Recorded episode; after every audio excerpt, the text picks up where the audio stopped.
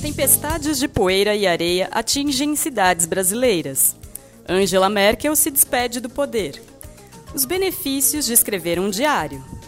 Essas e outras notícias estão na edição 178 do Jornal Joca. Hoje é 6 de outubro de 2021 e você está ouvindo o Saiu no Joca Pro, o podcast com comentários e sugestões para ajudar você, professor ou professora, a planejar com mais intencionalidade suas aulas com as notícias do Joca da segunda quinzena de outubro. E neste episódio vamos conversar sobre o Troféu Jovem Leitor 2021. Quem vai contar os detalhes dessa edição do prêmio é a Maria Carolina Cristianini, mais conhecida como Carol, editora-chefe do Joca. Eu sou Paula Tacada, sou jornalista e professora do Ensino Fundamental 1. Vamos às notícias. Brasil! Na última semana, uma nuvem de poeira e areia atingiu cidades do interior de São Paulo, Mato Grosso do Sul e Minas Gerais. As imagens amplamente divulgadas pela mídia são impressionantes. Ao passar por municípios de São Paulo, a tempestade de poeira deixou quatro mortos. Alguns locais tiveram queda de energia e os pousos e decolagens do aeroporto Dr. Leite Lopes, em Ribeirão Preto, tiveram que ser adiados. Confira as causas desse fenômeno e outros detalhes na reportagem da página 3. Mundo! A Alemanha tem eleições e Angela Merkel deixa o poder após 16 anos. Os alemães foram às urnas em 26 de setembro para votar nas eleições parlamentares do país. O partido vencedor foi o social-democrata, com 25,7% dos votos, pouco à frente da União Democrática Cristã, que teve 24,1% e é a sigla da atual primeira-ministra, Angela Merkel. Mais informações sobre o processo eleitoral alemão você encontra na página 4. Brasil! Os benefícios de escrever um diário.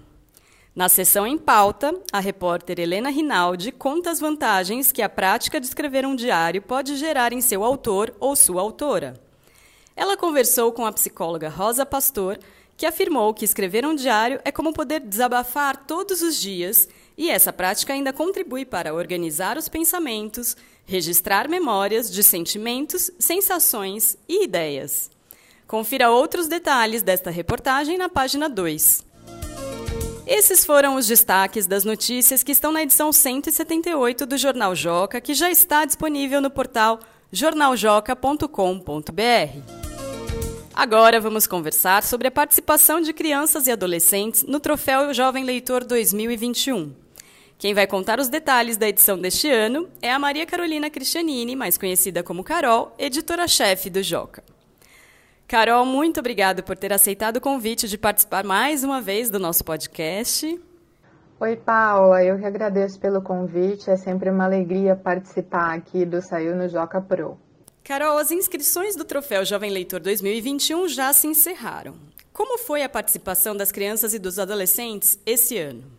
Paula, neste ano, na segunda edição do Troféu Jovem Leitor, a participação das crianças e dos adolescentes foi sensacional.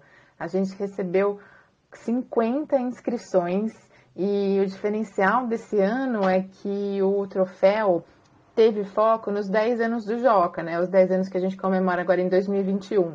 Então, o convite para os jovens era para que eles fizessem entrevistas com pessoas ligadas ao Joca para celebrar esses 10 anos. Então, eles podiam entrevistar nós aqui da equipe do Joca, ah, professores deles que trabalham com o Joca, colegas, amigos que também leem o Joca, e aí receber quase 50 participações, ah, foram 49 para ser mais exata, ah, foi simplesmente incrível, assim, ver o quanto eles se engajaram nos 10 anos do Joca, né, se animaram com essa incrível data de completar uma década e quiseram saber mais sobre o jornal e se envolveram para pensar nas entrevistas, uh, pensar em com quem, quem eles iriam entrevistar, entrar em contato com essas pessoas, marcar a entrevista, depois escrever o texto, mandar para a gente. Foi muito, muito bacana.